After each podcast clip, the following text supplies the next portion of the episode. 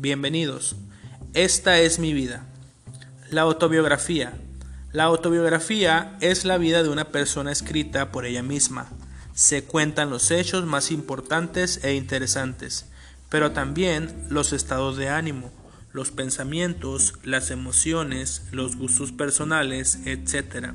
Se utilizan los pronombres personales yo, mi, me. La autobiografía sigue un orden cronológico del pasado al presente. Las partes del texto son introducción, cuerpo en el cual se narran los hechos más importantes y cierre.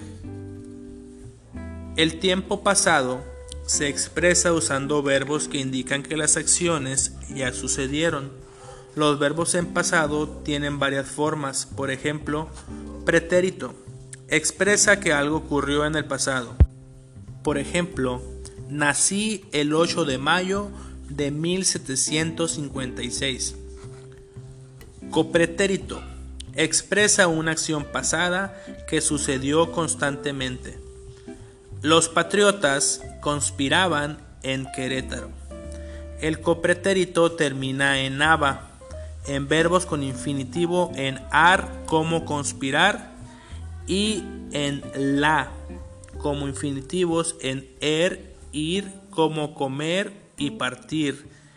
Comía, partía.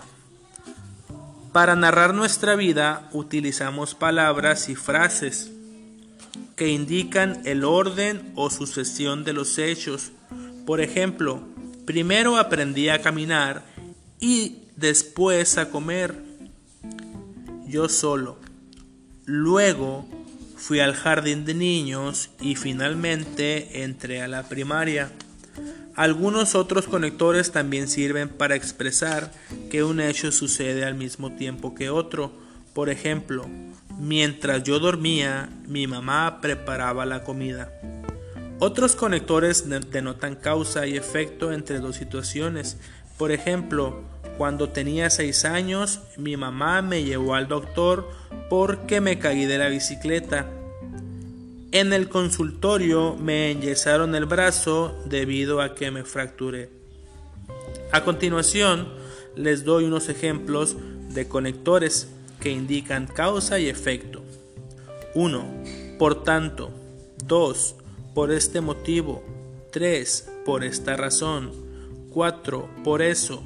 5 de ahí que, 6 en consecuencia, así como también conectores que indican efecto y causa. ¿Por qué?